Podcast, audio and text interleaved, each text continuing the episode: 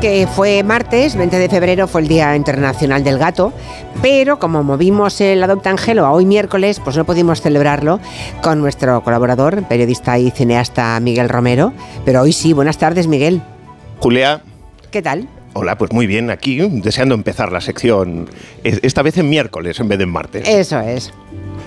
Eh, bueno, además viene muy bien porque ayer eh, fue el 20 de febrero que fue el Día Internacional del Gato. Mm. Y lo celebramos, eh, bueno, yo lo celebré en casa con, con mi gato Billy y eh, es el día de, los felinos caseros. Disculpa, Julia, que, que se me ha caído justo el cable, se me ha enredado en la mano del casco. Ah. Y, bueno, es el único pues felino... vuelve a colocar bien, ¿eh? Me he quedado aquí atado y estaba haciendo malabares, ah, intentando expresarme, pero... No, notaba algo raro, digo, ¿qué le pasa a Miguel hoy? Pero, es que no, puedo hacer dos cosas a la vez. Ya, ya, ya. Ya estoy libre. bueno, que ayer fue el Día del Gato, además aquí lo comentamos, ¿eh? pusimos, una, sí, pusimos el, el dúo... Eh, un, dueto uh, de due gatti que cantan Montserrat Caballé y Concha Velasco lo hicieron una vez en la tele, lo pusimos, así que fíjate si lo celebramos. Qué maravilla. Además, hay que celebrarlo porque es muy curioso, porque estos felinos caseros, eh, aparte de, su día oficial, pues se celebra en tres jornadas diferentes. El 20 de febrero, ayer, el 8 de agosto y el 29 de octubre. Anda, tres días. Sí, sí. La tradición de, estas fechas, bueno, pues se ha ido asentando a lo largo de los años hasta convertirse en una tradición. Si te parece, te explico así brevemente de dónde viene cada una. Vale, la de el 20 de febrero lo contamos ayer, así que pasamos a la de 8 de agosto. La de calcetines. sí, la de calcetines. Qué buen nombre, ¿no? Sí.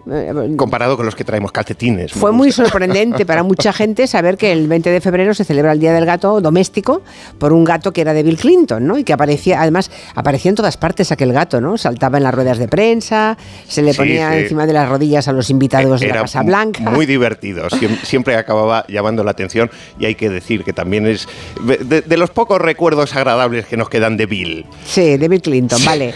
Vale, eso es, eso es el día 20, pero hay otro día internacional que es el 8 de agosto, ¿y eso? Eh, pues es el, Día Internacional eh, del Gato, que, que lo instauró el Fondo Internacional para el Bienestar de los Animales y declaró pues, este día un poco random, eh, simplemente por una cuestión científica. ¿no? En esta época del año eh, es cuando son más fértiles estos ¿En agosto? animales. En, agosto? Bueno. Con el calorcito. No sé yo, las cosas un poquito, pero bueno. A todos nos gusta el calorcito. Y la última fecha de celebración del Día del Gato es el 29 de octubre. Creo que la introdujo en el calendario una experta en vida animal, ¿no? Eh, Colin Page y creo que lo hizo para denunciar los abandonos masivos y, maltrato ¿no? que sufren los gatos. Sí, y afortunadamente la fecha cuajó en la sociedad norteamericana, empezó a celebrarse por todo lo alto y acabó extendiéndose pues, al, resto del mundo occidental. ¿no? Teníamos que hablar hoy con Raquel, que es la nueva ah, propietaria, la nueva mamá de Paparajote, pero habrá que esperar un poquito más. Pero eso sí, nos ha mandado un mensaje de voz para posponer la cita. Escuchen. Hola, buenas tardes. Soy Raquel, soy la persona que ha adoptado a Paparajote, ahora se llama Oreo. Y hoy por motivos laborales no puedo estar con vosotros en la entrevista, pero eh, nos vemos el próximo martes, que estaré encantada de contaros eh, la maravillosa adaptación que ha tenido con nosotros. Ah, qué bien. Oreo, qué bonito nombre. Hemos cambiado un dulce por otro, ¿no? Está sí, bien. está bien. Yo pensaba que sería bombón o algo así, pero Oreo me parece muy bonito. Bueno, enseguida hablaremos también con Ana Sánchez Cartucho, es la exdirectora de la protectora Amix dels Animals en, en Lérida, en Lleida, porque de allí nos llegó el famosísimo Boquerón. ¿eh? Nuestro querido Boquerón. Allí, bueno, resulta que Ana Sánchez también publica, ha publicado su segundo libro, se llama Cartucho en el Refugio, y luego hablamos con ella. ¿A quién tenemos para adoptar hoy? A ver. Pues hoy traemos a Mofletes, eh, un gato joven de pelo largo, eh, blanco y ojos azules, que es muy tranquilo y, bueno, pues que como todos los que pasan por esta sección, pues ha tenido mala suerte con las personas que se han cruzado en su vida. Eh, Mofletes fue comprado y criado en una casa pero cuando creció lo abandonaron en, una urbanización. Eh, los voluntarios de la protectora Alba lo rescataron y le buscaron una familia, pero al cabo de un par de días, esta supuesta familia lo devolvieron a la protectora alegando que el gato maulla, Julia. O sea, es que pero a ver. Eh, no es para reírse, pero realmente, como decías antes en la presentación, es una excusa muy paupérrima, ¿no? Bueno, en dos, en dos días lo devolvieron, pero hay que darle una oportunidad a esos animales, ¿no? Para que se adapten un poquito a su nuevo entorno. Es como cuando te llevas a casa un cachorro pequeñito, la primera noche te puede llorar. Claro. Claro, pero es que eso es normal. Y, y, los que han sido maltratados, pues a veces pueden tardar algunos días más, ¿no? Claro. Pero es muy gratificante cuando ves que empiezan a confiar en ti. En fin, hay que ganarse la confianza. Eso es maravilloso. Hay, que tener paciencia y conseguir que el gato o el perro se sientan seguros contigo y contento. Eh, pero es que vamos, es un proceso como la amistad. Hay que demostrarla cada día. En fin, pobre Mofletes, que tampoco el nombre me parece muy tierno, pero bueno, Mofletes todavía. A mí me gusta. Mofli, Mofli le llamaría. Bueno, nos cuenta más cosas de este gatito, lo pueden ver también, pero nos cuenta cosas Carolina Corral de la protectora Alba. Aquí tenemos al gatito Mofletes, ya os podéis imaginar por qué le hemos llamado Mofletes. Es un gatito que apareció abandonado en una zona de chalés, con el pelo fatal, porque estos animales de pelo largo cuando andan por la calle, pues lógicamente se les estropea el pelo enseguida. Fue adoptado unos días, pero le devolvieron porque decían que, maullaba. Claro, es un gato muy cariñoso y entonces te, te llama, ¿no ves? Pues lo devolvieron, entonces está buscando una familia que le quiera adoptar y que entienda que es un animal muy expresivo, gente que le guste charlar y tener una conversación interesante, pues aquí tenéis un buen compañero de charlas, ¿verdad que sí, Moflete? ¿Eh? Bueno, qué es precioso el gato, está perfectamente recuperado, es joven creo además, ¿no? Sí, sí, joven, tranquilo, cariñoso, muy cariñoso. Claro, es que por eso es cariñoso, igual es mm, bueno. Bueno, hay gatos que son cariñosos, pero cuando ellos deciden y como ellos deciden. Si quieren ver el mini reportaje de un minuto, está en las redes de Gelo, también en el Instagram eh, y en YouTube de Adopta Angelo. Los que quieran adoptar o pedir más información de mofletes pueden escribir un WhatsApp a este número en el 696 6 70 70 92. A ver si nos contacta una familia que lo tenga bien meditado y porque Mofletes ya se ha llevado demasiados disgustos por culpa de humanos egoístas. A ver si hay algún oyente que le demuestre a este lindo gatito que no todos somos iguales. Mira, hoy ha salido una noticia también, déjame que la busque, que he pensado antes. Ahora me he acordado, mira, em, de un hospital, del Hospital 12 de Octubre de Madrid. Bueno, eh, los miércoles por la tarde, la unidad de cuidados intensivos pediátrica del 12 de octubre, por una hora sale de su rutina. Desde el 2019 hay un programa con perros y ahora los resultados, claro, han pasado ya cinco años, eh, que es un tiempo suficiente para que se, se publique, los resultados, para que la revista European Journal of Pediatrics em, haya concluido que la terapia asistida con, perros dentro de esa unidad de, de, los niños reduce el dolor, el miedo y la ansiedad de los pacientes. Me parece que tenemos que buscar a una doctora que se llama Alba Palacios, que es intensivista y que es la que puso en marcha esto porque se dio cuenta en una ocasión anterior, por motivos que no vienen al cuento, vio el resultado positivo y consiguió que el 12 de octubre le hiciera caso. Y ahora se publican los resultados en esa revista pediátrica tan importante de Europa.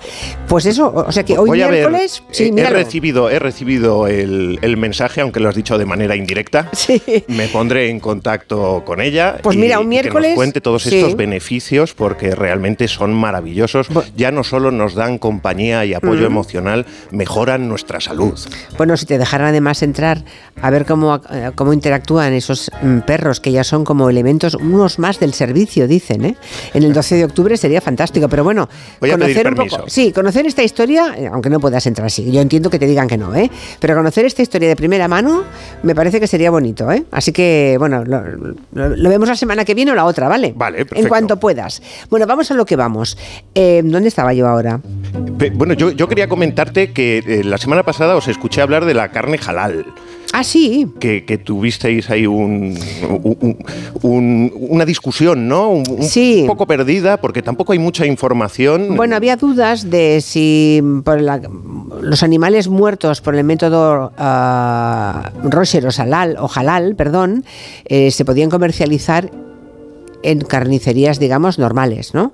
En las habituales, en las ortodoxas. Bueno, yo, he llamado a cinco carnicerías de Madrid eh, para preguntar y para pedir una entrevista. ¿Y qué te han dicho? Eh, pues que no me concedían la entrevista simplemente porque no comercializan ese tipo de carne. Vale. Ninguna de ellas. Eh, de hecho, ha habido dos que me han dicho que no sabían prácticamente nada de, cómo se hace ese tipo de carne y todas me han asegurado que ningún comercial les ha ofrecido esa carne, que para encontrarla tienes que ir pues a carnicerías más especializadas. Sí, bueno, es que a mí me parece un método de una crueldad completamente innecesaria, ¿no?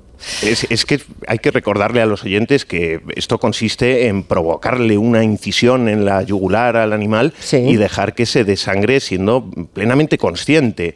Eh, y, además esto, lo, comenté con los carniceros eh, para saber si había alguna diferencia de calidad entre una carne y otra y, me dijeron mm, tres de ellos que bueno existe el rumor de que los animales que mueren en tensión pues tienen una carne más dura. Sí, por la tensión, claro, sufrida al final. Bueno, eh, las cifras son apabullantes. ¿eh? Al año consumimos los humanos 53.000 millones de animales. Hay que decir que la gran mayoría, antes de que nos lo comamos, tienen una vida horrenda. Y bueno, aunque sigamos disfrutando de los chuletones y demás, como mínimo, no está mal como especie que seamos conscientes del sufrimiento de los animales y pidamos que se mejoren en la medida de lo posible esas condiciones. Porque son seres vivos, no, no son cosas. Son seres vivos y por tanto sufrientes. Vamos a hablar ahora con Ana Sánchez, la exdirectora de la protectora de animales Amix dels Animals en Lleida, que es de donde salió el gato boquerón, ¿no? También la gata Cassandra, que fue adoptado por una mujer invidente, me acuerdo, ¿no? Consuelo, sí, sí. Ana Sánchez, buenas tardes. Hola Julia, buenas tardes. Hola Miguel, muchísimas gracias por la oportunidad. Bueno, ¿se acuerdan de la que montamos, la que montó aquí Miguel Romero con Boquerón? Consiguió que un montón, un montón de celebrities españolas apoyaran su adopción. Eh, ¿Se acuerdan? Miren, miren. Y es una vergüenza ¿eh? que todavía no haya llamado nadie para adoptar al gato Boquerón. Pero ¿qué pasa aquí? ¿Queréis llamar ya? Es que no hay huevos. Esta es la protectora de animales Amix de los Animales en Lleida. Llamad inmediatamente y adoptar a ese gato, por Dios. Si tienes una cena de gala, llévate una cigala. Y si tienes corazón, adopta a Boquerón. Que el gato Boquerón. Bueno, imagino que seguiste, seguiste las vicisitudes de Boquerón, ¿no? Y sabes que está en Alemania, Ana. Sí, sí, sí. Bueno, lo adoptó fue una española que oyó eh, la historia de Boquerón a través de vuestro programa, precisamente e hizo lo posible y lo imposible para, para adoptarlo.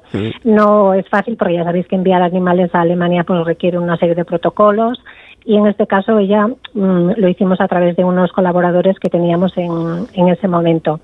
Y gracias a la adopción de Boquerón salió eh, la adopción de Cassandra, porque, bueno, eh, Consuelo, la persona que se interesó por él, la verdad es que era un gato demasiado movida, movido para una persona pues con, con ciega, sí, pues, limitaciones, Entonces era mejor pues una gatita más tranquila. Cassandra llevaba muchísimos años en la protectora y bueno, mira, el otro día justamente que oí que lo, lo recordabais en el programa, hablé con su hija y bueno, me contó que están encantadas la una con la otra. Qué bien, qué bien, qué bien. Formando eh, familia. Claro, claro, claro. Bueno, Ana, yo eh, sé que además de protectora de la naturaleza, rescatista de animales, además escribes, ¿no? Escribes.